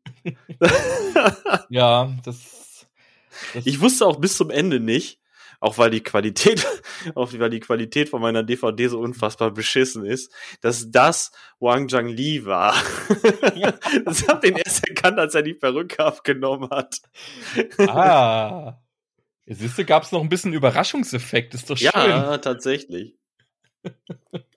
Ja, das, also wer, wer nicht, wenn man äh, Godfrey Ho Filme guckt, rechnet mit dem Unberechenbaren, mit dem Ja. Unerwartbaren und äh, ich kann mir wirklich vorstellen, der hat das wahrscheinlich einfach blind runtergedreht da in diesem koreanischen Film und hat sich gedacht, komm, I don't give a fuck, ist mir egal. Ja, wobei die Aufnahmen in Perücke und so, ne, die, ähm, die werden ja, also keine Ahnung, das werden die ja an zwei, drei Tagen runtergedreht haben. Ja, ja. Ähm, der, der Endkampf gegen äh, Jack dürfte ein bisschen länger gedauert haben. Die hauen sich ja doch relativ lange. Ne, die Fäustchen um die Ohren, beziehungsweise die Kicke. Ja, richtig lange und also und richtig heftig fand ich. Also das war das war dann tatsächlich weg von diesem Slapstick, da gab es dann nichts mehr zu lachen. Also gerade Mhm. auch weil Jack Lam dann halt ordentlich auch poliert worden ist Mhm. und es gab dann bis auf eine Szene, das war dann kurz vorm Ende, wo er wo ja der Bösewicht buchstäblich im, im Boden versunken ist. Ja, aber auch schön drauf hingearbeitet, muss man Ja. sagen, ne? Denn, ne, wie gesagt, der Typ ist ja bekannt als, äh, als was hab ich gesagt, Thunderleg. Und- Mhm. Man sieht ja auch, dass äh, Jacques gegen ihn so gesehen nichts ausrichten kann gegen seine Kicks. Ne, er kommt ja nicht gegen an, er kriegt diese Technik einfach nicht geblockt und kriegt Mhm. da ordentlich auf die Fresse. Die kämpfen aber an einem Strand und Tiger stampft halt immer so krass feste auf, dass seine Füße ganz kurz im Sand stecken bleiben. Ne? Und das passiert ja ein paar Mal, bis dann äh, Jacques irgendwann erkennt, okay, alles klar, ich, der muss irgendwie im Sand stecken bleiben, dann habe ich eine Chance. Wenn ja. er seine Füße nicht einsetzen kann und dann ist er wirklich, versinkt er am Ende durch seinen eigenen Tritt so weit im Sand, dass er nicht mehr kämpfen kann und den Todesstoß kriegt. Ja, schon ein bisschen dumm, aber eigentlich, wie gesagt, schön drauf hingearbeitet. Absolut. Also ich fand wirklich diesen, also die Zwischenkämpfe waren wirklich unterhaltsam, aber ich fand diesen Endkampf, der ging ja auch fünf, sechs Minuten lang. Der war richtig lange. Ja, ja, der war wirklich lang. Unten am Strand, dann wieder hoch auf die Promenade, wieder runter und Ja. ja. Also der hat richtig gefetzt. Da hatte ich richtig Bock. Ich muss auch ehrlicherweise gestehen, dass diese ganzen Hongkong-Kämpfe und so, ne, auch dieses Wuxia und sowas, ich krieg da, also es dauert lange, bis ich da zu viel von habe. Ich kann mir diese Kämpfe, obwohl die ja manchmal wirklich so staccato-artig auch aussehen und so einstudiert, ne, und auch so, Mhm. so abgehackt, diese, diese komplett ein, ähm, studierten Bewegungen oder so, ne, diese, die ja völlig entgegen den heutigen Sehgewohnheiten gehen. Aber ich finde das irgendwie geil. Ich guck mir sowas gerne an. Ja, es ist absolut unterhaltsam und äh, man, man muss nicht viel dafür denken. Man kann sich Mhm. einfach hinsetzen, lässt sich berieseln und es fühlt sich geil an und man denkt sich so, jo, perfekt für einen Sonntag, wenn ich mal einen Faulen mache, Füße hoch, drei hintereinander durchgezogen, kommt dir vor wie einer, weil sind eh alle gleich und dann denkst du so, geil, hast du jetzt vier Stunden eine Good Time gehabt. Ja, ja, richtig. Also, Aber was wir auch noch sagen muss, ne? Mhm. Tiger mit seiner blonden Prinz Eisenherz-Perücke ist ja nicht das Verrückteste in diesem Film, neben den Ninjas und ihren ganzen verrückten Waffen. Das Nö. ist ja noch nicht der Höhepunkt. ne, es gibt noch mindestens zwei, die ich mir notiert Ja, ich kann mir Ähm. denken, welche du meinst. ich sag mal, ich glaube, das bekannteste, spielen wir mal das bekannteste zum Schluss aus. Was, Okay. äh, was Richard Harrison in dem Film wahrscheinlich auch am, am meisten nachgetragen wurde. Äh, ich fange mal mit, mit einem, einem Boten an, einem Übermittler, einem geheimen äh, Darsteller, der kein Darsteller ist, sondern eine Maschine und eine, ein Überbringer des Todes oder ein, Überbringer von Todesbotschaften zumindest. Der, ich, ich habe ihn jetzt, ich habe ihn einfach mal den Ninja Transformer genannt, weil was, was war, was war das, bitteschön? Also, das war Ich einer weiß der, es, ich kann es dir nicht sagen. Ich weiß nicht, was die sich dabei gedacht haben. Ich habe gedacht, die Perücke wäre schon die Krönung und dann kam das. Absolut. Also ich habe wirklich, deswegen muss ich wirklich sagen, bei den Godfrey Ho-Filmen, die ich bisher gesehen habe, ich habe das Gefühl, hier hat er noch ein bisschen mehr freigedreht. Ich weiß nicht, ob er einen guten Tag hatte, dass er irgendwie lustig drauf war, hat sich vorher irgendein, irgendein bisschen grüßen Tee geraucht und gedacht so, jo, geil, mal gucken, was wir noch so im Spielzeugladen finden.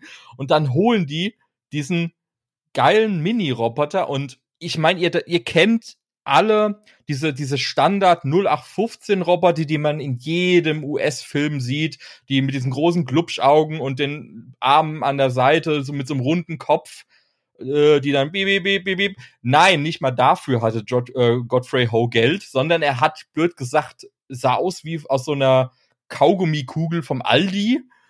Äh, und wenn du da drei Stück sammelst, dann kannst du den Transformer daraus bauen. So sah das Teil aus. Ich kenne solche Dinger, oder die haben mich so daran erinnert, an diese Dinger, die man so früher auf der Kirmes gesehen hat.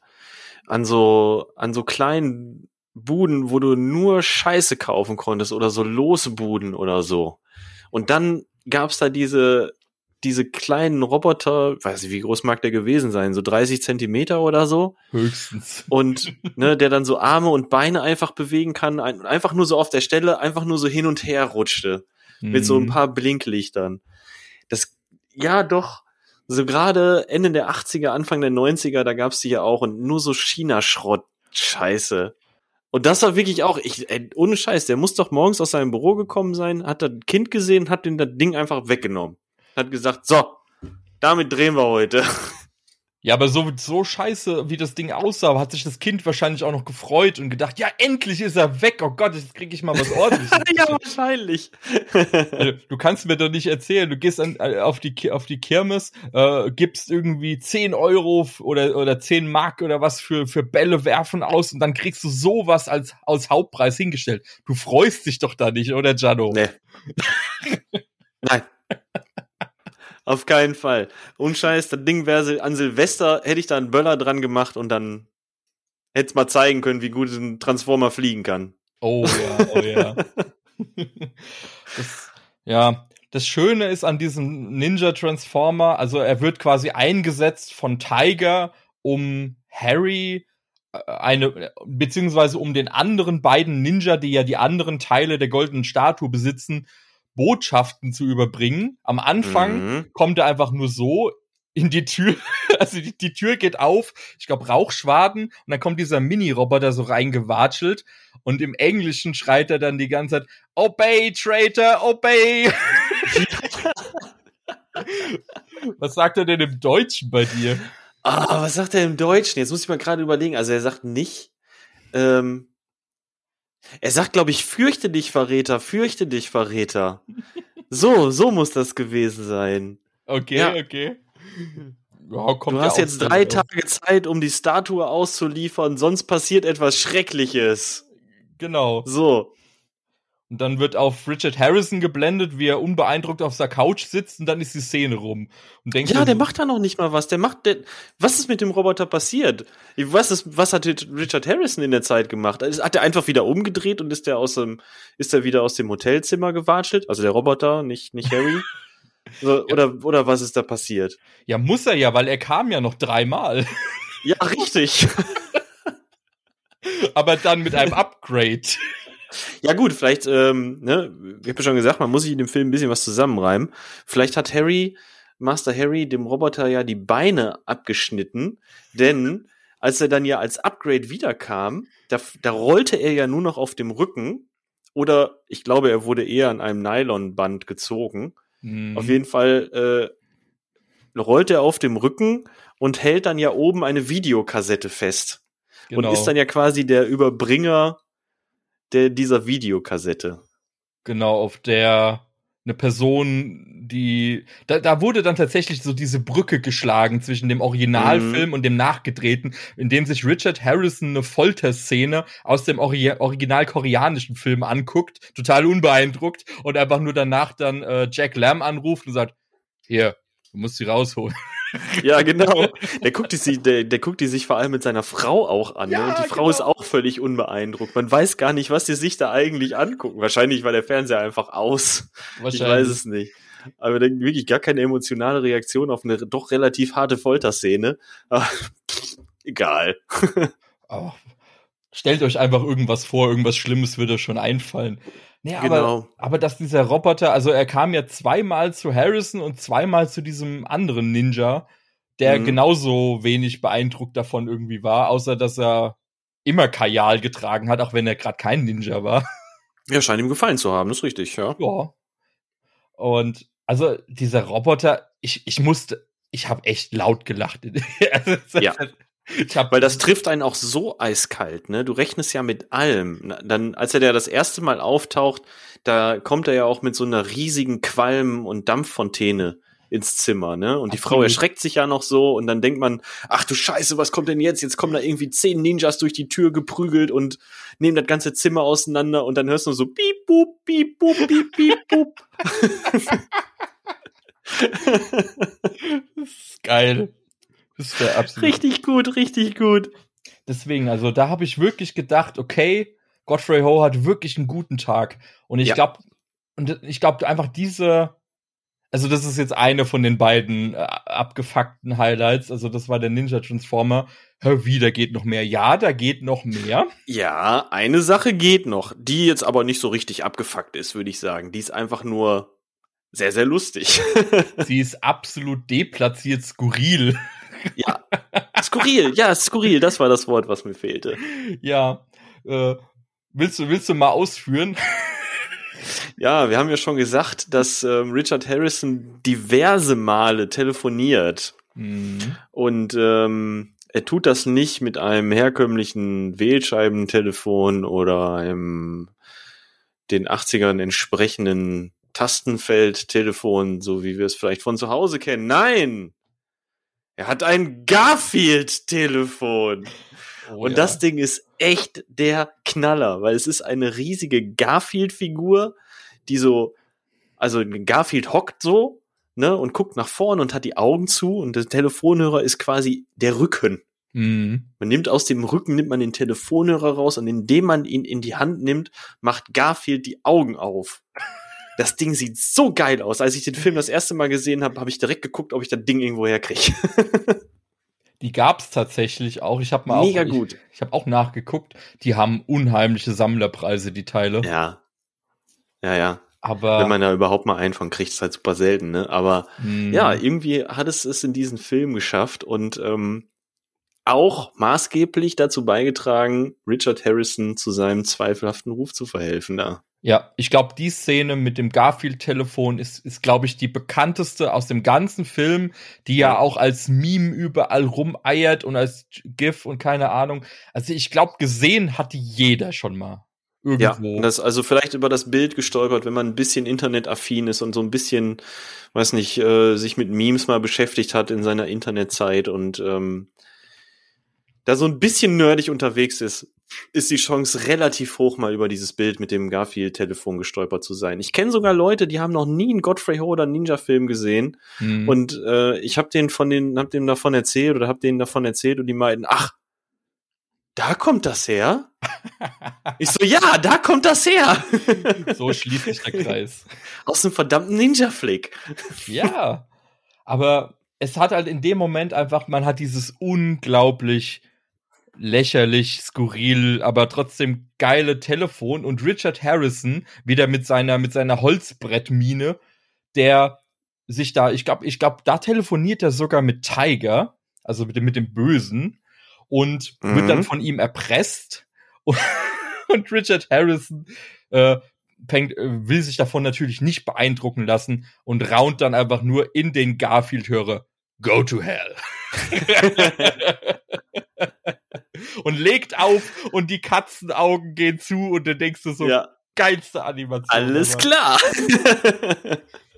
Vor allem, dass sie immer so eine Nahaufnahme dann beim Auflegen auf die Augen gemacht haben. Das haben sie auch zwei, dreimal im Film gemacht. Und dann Mhm. die Augen so bing und denkst du so, okay, ja, das kann das Ding, aber das ist jetzt dramaturgisch nicht wertvoll, das sieht nicht cool aus, weil es nicht zum Spruch passt. Also was die, äh, was, was die Blenden aus angeht in dem Film, da sind sowieso ein paar dramaturgische, echt interessante Einstellungen zu finden, wie oft da einfach so ins, ins Nichts geblendet wird, ne? Mhm. Das ist schon echt witzig. Auch bei dieser Tiki-Taki-Szene von, von Jack und der anderen Frau da, ne? Also einer dieser beiden Frauen, mit der er dann ja im Bett landet.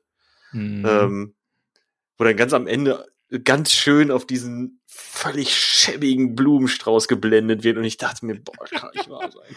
Hätte man nicht wenigstens aus dem Fenster oder so, keine Ahnung, aber doch nicht auf diesen Blumenstrauß. Ja, der Blumenstrauß war ja noch schön. Beim zweiten Mal haben sie auf so eine hässliche Tupfenlampe ge geblendet. Stimmt, diese schäbige Lampe in dem Hotelzimmer. Genau. Mein Gott. und am äh, und am Wand äh, und an der Wand die Schatten von den beiden Ja. Äh, so eine ganz merkwürdige Stellung da habe ich auch gedacht hä okay und da eskaliert die gerade so hart okay heavy also Ja, steckst nie drin, ne? oh der war schön Prost Prost. also wer sich wundert wir trinken auch die ganze Zeit hier dabei Bier also Anders geht's nicht. Mhm. No chance macht euch auch eins auf wenn ihr das hört wenn ihr schon trinken dürft Hm. Also, ansonsten grüner Tee tut's auch. Äh, ist natürlich angemessen. nee, aber die wirklich diese, diese Pimper-Szenen, die waren wirklich total Banane mit den Überblendungen. Oder auch, was, was ich geil fand, habe ich mir noch aufgeschrieben. Es gab doch dann eine, war, war das eine Geburtstagsfeier? Eine Hochzeit? Ich weiß es gar Das nicht war eine mehr. Geburtstagsfeier.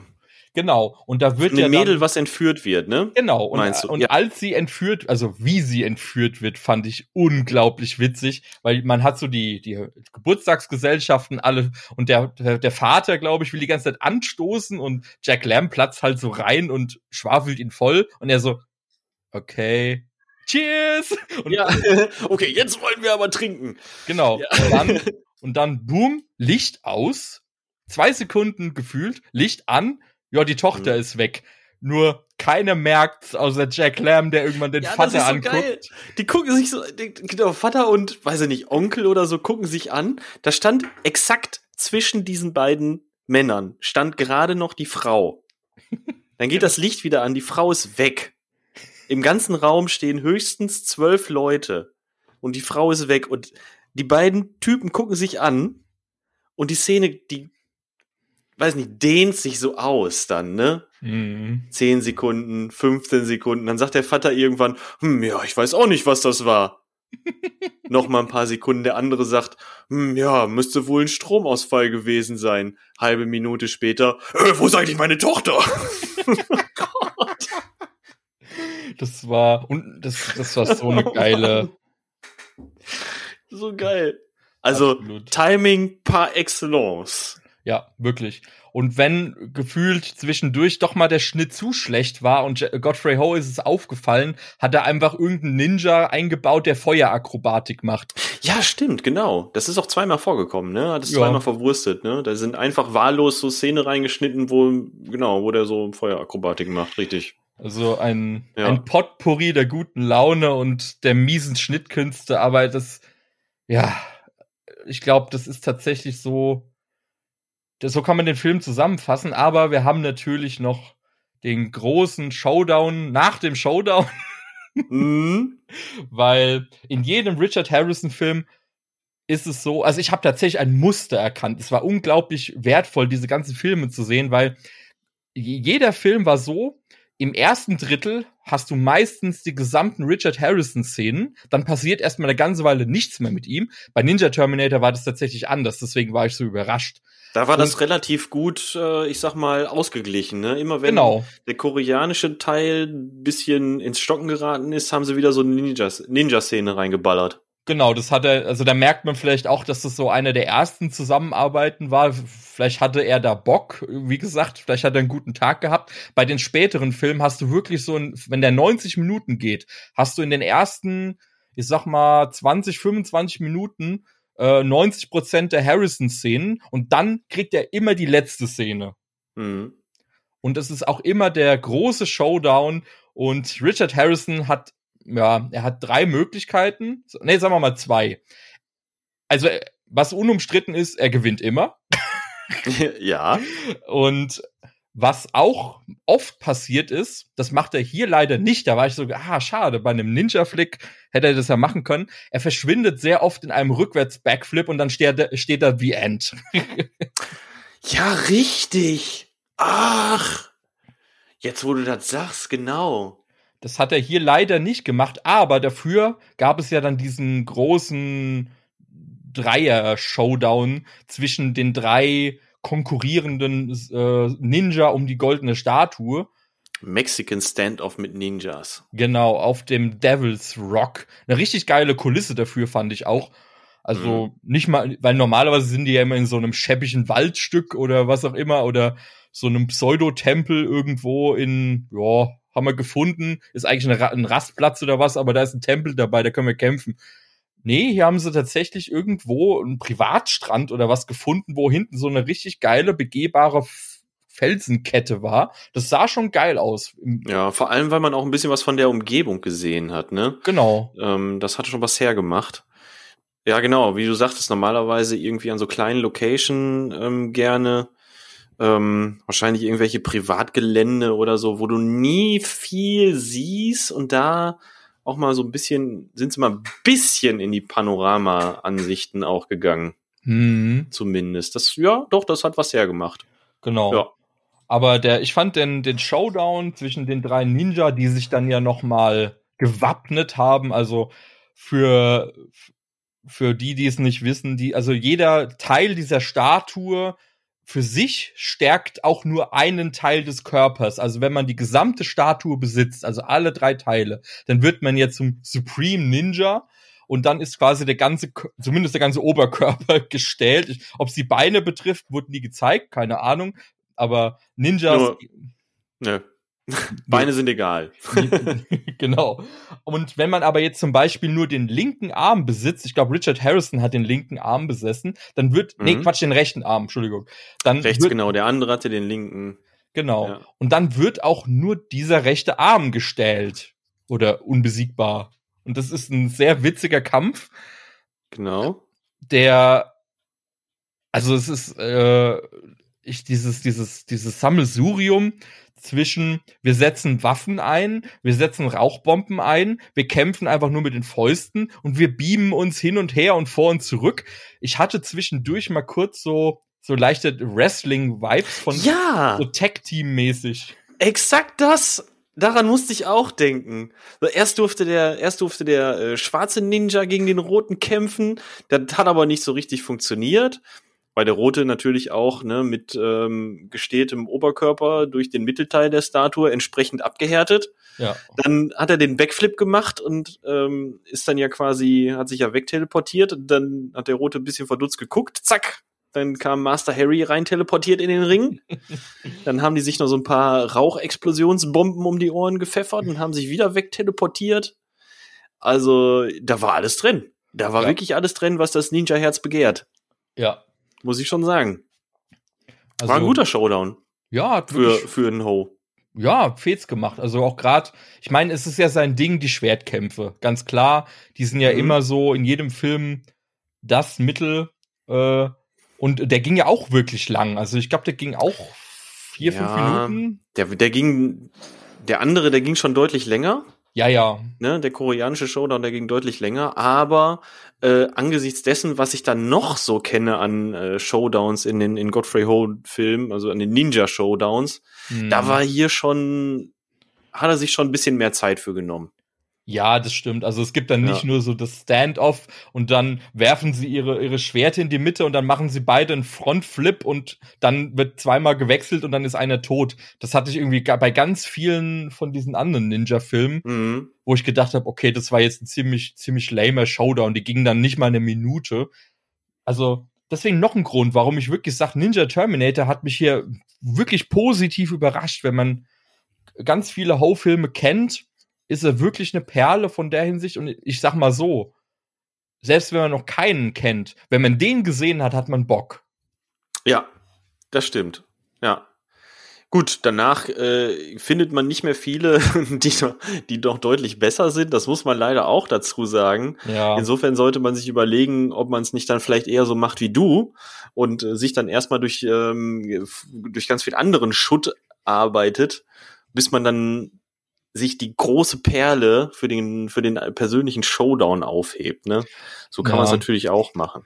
Aber es ist halt ein, also so viel sei gesagt, ich habe mir vorher acht, nee, neun, ich habe nicht mitgezählt, ein ganzer Stapel reingezogen. Es ist ein, es ist wirklich harte Arbeit. Und wenn du dich dann mit Ninja Terminator belohnen kannst, ist das geil. Also wenn ihr Ja. so viel Durchhaltevermögen habt, tut es gerne. Also ich habe auch gesehen, viele von diesen Ninja-Filmen, die gibt's auch immer mal wieder beim Saturn oder so auf dem Krabbeltisch. Da kriegst Mhm. du die für einen Fünfer oder was. Da habe ich jetzt einen gefunden. Ninja Champion on Fire, den kannte ich auch noch nicht. Äh, hat er übrigens mal wieder so ein geiles Stirnband an, in Ach, Knallgelb. wunderbar. Ach ja, da steht ja auch Ninja drauf. ja, natürlich, sonst wäre es ja kein Ninja. Ach, Also- herrlich. Alles andere ist Lüge. Also, wenn ihr an so Filme drankommen wollt, ihr müsst dafür nicht nach Fernost reisen oder dafür irgendwelche alten Videothekenbestände kramen. Die kriegt man tatsächlich ganz gut, auch auf Scheibe. Gut im Sinne von, ihr bekommt sie. Nicht gut ist die Qualität. Nee, die Qualität, die liegt teilweise unter VHS-Niveau. ja. Ähm, tausendmal abgetastet und dann auf Platte gepresst. Also das, da muss man sich wirklich mit dem, mit dem niedrigsten vom niedrigsten begnügen. Ja. Es gibt auch nicht alle, also da sind auch eine ganz, ganz, ganz, ganz viele Menge, die ähm, noch im VHS-Gulag versumpfen ne, und da Mhm. wahrscheinlich auch niemals rauskommen werden. Ist vielleicht auch besser so, ich weiß es Wollte nicht. gerade sagen. Aber so ein paar Perlen sind dabei und wenn man so ein bisschen auf die Suche geht, dann findet man doch relativ schnell auch ein paar auf Silberscheibe. Ist jetzt keine große Herausforderung, da hast du recht. Das stimmt. Aber ich würde sagen, wir haben uns jetzt sehr gut und sehr ausgiebig durch Ninja Terminator gekämpft, wie, wie echte Ninja. Und was würdest du als Fazit ziehen? Das würde mich jetzt mal interessieren. Boah, als Fazit, das ist echt schwierig, ähm, weil wie bewertet man einen Trashfilm, ne? Mhm. Also man muss ein großer Liebhaber von skurrilen Filmen sein. Man muss wirklich ein Fable haben dafür, sich schlechte Filme anzugucken und man muss da Spaß dran haben und ähm, und irgendwie eine Motivation für sich daraus ziehen, sich sowas anzugucken. So, dann geh aber mal davon aus, da wir hier beim Podcast von Trash-Taucher sind, dass deine Zuhörer diesen Fable haben Müssen. haben müssen. Exakt. So, also bleibt mir eigentlich nur eine Sache zu sagen. Jeder Mensch auf diesem Planeten hat die Wahl, sich zu entscheiden, ob er lieber Piraten oder Nina, lieber Ninjas mag. Wenn er diese Frage so beantworten kann, dass er lieber Ninjas mag, dann guckt er sich verfickt nochmal Ninja Terminator an. Punkt. Das ist der geilste Ninja-Film, den, so, das ist so, den es so ziemlich da draußen gibt. Das wäre so mein Fazit. Das ist definitiv mal ein mächtiges Standing. also, ich, ich kann das nur voll und ganz unterschreiben. Also, Supreme Ninja Movie trifft's hier tatsächlich. Also, es ist wirklich aus, gerade aus dieser Cut and Paste Z-Movie Sparte, finde ich, ist es wirklich die Krone der, der Schundschöpfung. Und den muss einfach wirklich jeder gesehen haben, der auf Ninjas steht, jeder, der auf äh, schäbische Hongkong-Cinema steht, jeder, der irgendwas mit Richard Harrison anfangen kann oder will, weil es gibt so viele Szenen, die sind so ikonisch.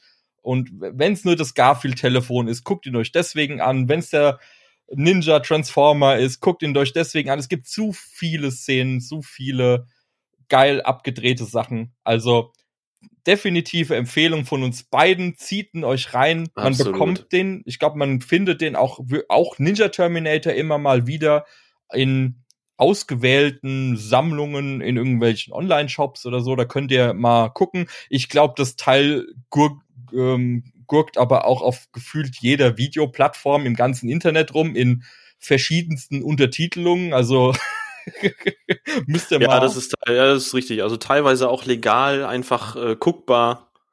Ähm, ja, genau. das Also- funktioniert. Ja, und vielleicht kommt man dann auf den Geschmack, denn ganz ehrlich, wenn man auch, wenn man einfach sich mal reinziehen möchte, was es da draußen noch so an Trashfilmen gibt, ne? Und ähm, das Genre des, des Trashfilms ist ja unendlich. Und dann kommt man auf den Geschmack und denkt sich, ah, vielleicht muss ich noch mal ein paar Ninja-Filme gucken. Und dann macht man sich schlau, was es da für Ninja-Filme draußen noch in der Welt gibt. Und ich kann euch versprechen, da, da eröffnet sich ein Kosmos für euch. Ihr ahnt nicht mal ansatzweise, was das für, für Perlen und für Schätze für euch bereithalten wird. Oh ja, absolut, absolut. Wirklich Gold wert. Also ich würde es nicht in Gold aufwiegen, also so wie die goldene Ninja-Statue, aber es ist definitiv ein Fünfer wert, kann man mal hinlegen und dann habt ihr mit Freunden, mit einem Kasten Bier, habt ihr richtig Spaß mit dem Teil. Oh ja. Oh ja. Genau dafür ist er eigentlich gemacht, wenn man mal Genau. ganz ehrlich ist, oder? Ja, das ist genau. Wahrscheinlich wusste er das damals schon. Vor 40 Ja, Jahren. vielleicht. 35. Wer weiß. genau. Apropos, wer weiß, es gibt natürlich auch mal wieder ein paar Hintergrundfakten zu dem Film. Es gibt tatsächlich nicht allzu viel. Wir haben jetzt schon sehr viel auch während dem Film Mhm. schon erzählt, aber es gibt tatsächlich noch zwei, drei Sachen, wo ich sage, ja, kann man wissen, muss man nicht, aber ist ganz nice to know. Trivia. Und zwar haben wir erstmal die Frage uns natürlich auch selbst gestellt, warum zum Fick hat er da eigentlich ein Garfield-Telefon eingesetzt? Angeblich hat Godfrey Ho in dem Interview, also er hat auch Interviews damals gegeben, gesagt, ja, er hat gehört, dass Garfield in den USA sehr populär sein soll und deswegen wollte er ihn quasi als popkulturelle Referenz an die USA, an das westliche Publikum in seinen Film einbauen. Genauso wie Richard Harrison und Jonathan Wattis. ja Richard auch- Harrison hat offensichtlich nicht gereicht. Nein, nein, da muss noch ein Garfield drauf. Und er behielt recht. Also ich glaube, das Ding ist dadurch erst richtig populär geworden. Auch wenn es in der Zeit wahrscheinlich äh, ja nicht für einen Kinostart oder was gereicht hat. Aber hey, das Garfield Phone ist Kult. Und deswegen ist es da drin, weil Ho fand, ja, die Wessis, die mögen das bestimmt. Die Mhm. gucken sich das an. Ja gut, es hat, es hat gedauert, bis das Internet erfunden wurde, aber, ja. aber es ist bekannt geworden. Ja. Was auch, ähm, wo sich quasi Godfrey Ho bei sich selbst bedient hat. Also es ist ja kein Geheimnis, dass er vieles Material, was er auch mit Richard Harrison gedreht hat, in verschiedenen seiner Filme auch eingesetzt hat. Aber der große Showdown hier aus Ninja Terminator zwischen den drei Ninja im Kampf um die goldene Statue, selbst der wurde recycelt und zwar zwei Jahre später in dem Film Golden Ninja Warrior, auch von Godfrey Ho, wer hat's gedacht? Und zwar hat er da den Showdown aus Ninja Terminator einfach ein bisschen zusammengestutzt und als Opening-Sequenz vor den Hauptfilm geklatscht, um einfach direkt die Ninja-Action rauszuklatschen. Ich sag mal so viel, ich habe den Film gesehen. Der Film wird danach richtig scheiße. Das ist tatsächlich eine der besten Szenen und wenn die auch noch geklaut ist äh, von sich selbst, äh, muss man überlegen, ob man Golden Ninja Warrior gucken muss. Au Backe. Ja, das trifft's ganz gut. Also, aber da ist er auch zu finden. Also, falls ihr so einen kleinen Déjà-vu-Moment hattet, so Moment, das kommt mir irgendwie bekannt vor. Ich habe das doch schon mal gesehen. Ja, da ist es her. Gern geschehen. Und als drittes auch ein ja mehr Gerücht als ein wirklicher Fakt. Und zwar hat Richard Harrison in einem Interview, in dem er über seine Italo-Western-Karriere geredet hat, behauptet, angeblich sei Sergio Leone in den 60er Jahren bei einem Dreh äh, bei ihm zufällig eben am Set gewesen und die hätten sich unterhalten und Richard Harrison hätte Sergio Leone ein- Clint Eastwood empfohlen für eine Hauptrolle in einem noch unbesetzten Film, der da heißt für eine Handvoll Dollar. Du kriegst den Kopf nicht zu, ey. Oh mein Gott. Wir Ich hätten, nicht. Wir hätten niemals den schweigsamen Lonely Rider Star Clint Eastwood wahrscheinlich entdeckt, wäre nicht Richard Harrison gewesen. Zumindest laut seiner eigenen Aussage. Unfassbar, ey. Grüße gehen raus an Richard Harrison. Absolut. Also, Mr. Harrison, Chapeau. Please don't go to hell. wir, wir, wir brauchen sie noch ein bisschen. Von wegen, von wegen Trivia, ne? Ähm, ich hatte, also die Sachen, über die du da so gestolpert bist, also super interessant, definitiv. Ich habe noch mal versucht herauszufinden, ähm, welcher Film auf der, äh, auf dem zweiten Roboter-Video drauf ist. Als der Roboter da- das zweite Video bringt zu dem Mhm. anderen Ninja, da wird ja auch ein Ninja-Film gezeigt, der mit irgendwelchen Kommentaren unterlegt ist, den er sich da ja anguckt. Da Mhm. werden irgendwelche Ninja-Szenen ge gezeigt.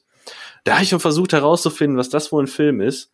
Und habe auch überlegt, ob das nicht ein Godfrey Ho-Film sein könnte. Aber ich bin da leider, leider bin ich da nicht fündig geworden. Also, falls da draußen Ninja-fachkundiges Zuhörerpersonal ist, ähm, dann wäre ich da über eine Antwort total verbunden. Das würde mich mal interessieren. Was er denn da reingeschnitten hat. Es kann wirklich sein, dass er irgendwas von sich selbst damit reingeschnitten hat. Aber ja, stimmt, deswegen.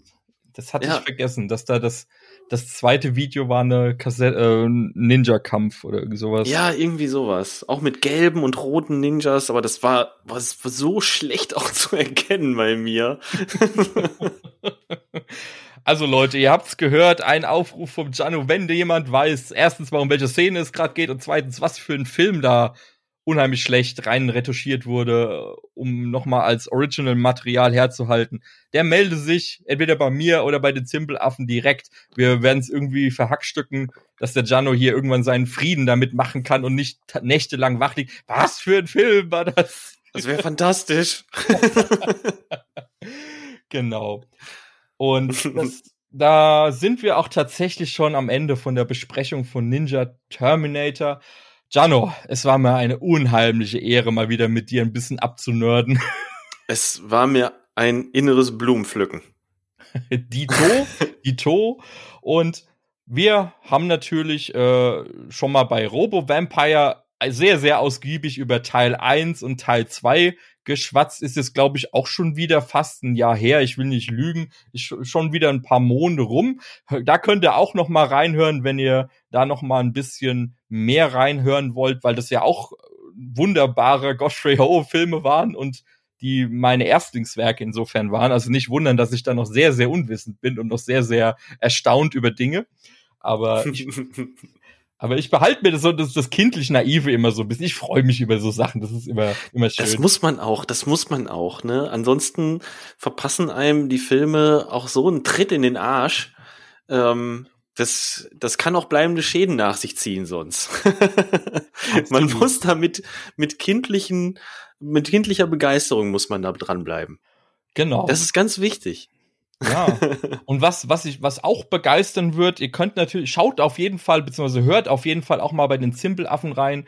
Die machen viel querbeet. Ich glaube, ihr habt von Pen and Paper über irgendwelche, ich nenne es mal einfach äh, äh, Bubble-Themen bis hin zu Filmen habt ihr ja auch wirklich kreuz und quer alles dabei. Mhm. Hast du da was, wo du den Hörern so ein bisschen den Mund wässrig machen kannst, was vielleicht Filme oder so angeht? Ja, also ich habe es ja eingangs schon gesagt, äh, bei den, was die Filmsachen angeht, da haben wir ja so ein paar Themen jetzt gerade zur Auswahl. Äh, wir haben ja zuletzt über Filme mit äh, Mord oder wo Morde mit Lebensmitteln passieren, da haben wir ja drüber gequatscht. Da haben wir ja über Shoot 'em Up haben wir gequatscht und über ähm, Angel Heart. Ne, also zwei sehr, sehr unterschiedliche Vertreter, aber das macht das vielleicht auch ein bisschen würzig. Und ansonsten kann ich sehr empfehlen unsere Nerd-Quizzes, die noch, die wir noch aufgenommen haben. Hm. Wenn ihr einfach mal ein paar Quiz-Shows mit äh, lustigen Nerd-Fragen euch anhören wollt, da sind es jetzt im Moment sechs an der Zahl. Hui. An weitere sollen dann noch folgen. Ähm, ja, das wären so meine persönlichen Empfehlungen. Und aber gut, generell natürlich der ganze Podcast ist ja klar. Wir sind erst bei 50 Folgen, also bitte, da kann man auch einmal so weghören. Ich wollte gerade sagen, hey, ihr seid zwei Folgen voraus. Das hier war jetzt nämlich im ganzen Folge 48, glaube ich sogar, wenn man die Specials dazu rechnet. Also wir sind nah beieinander, auch im Geiste zumindest, was Ho-Filme angeht. Vielen Dank nochmal und schaut bei den Simpelaffen rein. Der Trash-Taucher ist zurück. Die Sommerpause ist wie gesagt rum. Ab jetzt kriegt ihr jede Woche auch wieder hier was auf die Ohren, ob ihr wollt oder nicht, bis zum Brechen und drüber hinaus. Gehabt euch wohl. Bis zum nächsten Mal und ein wunderschönes ja, Herbst- und Halloween-Festchen demnächst vielleicht. Da kommt vielleicht auch noch mal was. Überraschen wir uns. Ciao. Geilomat, ich bin gespannt. Haut rein.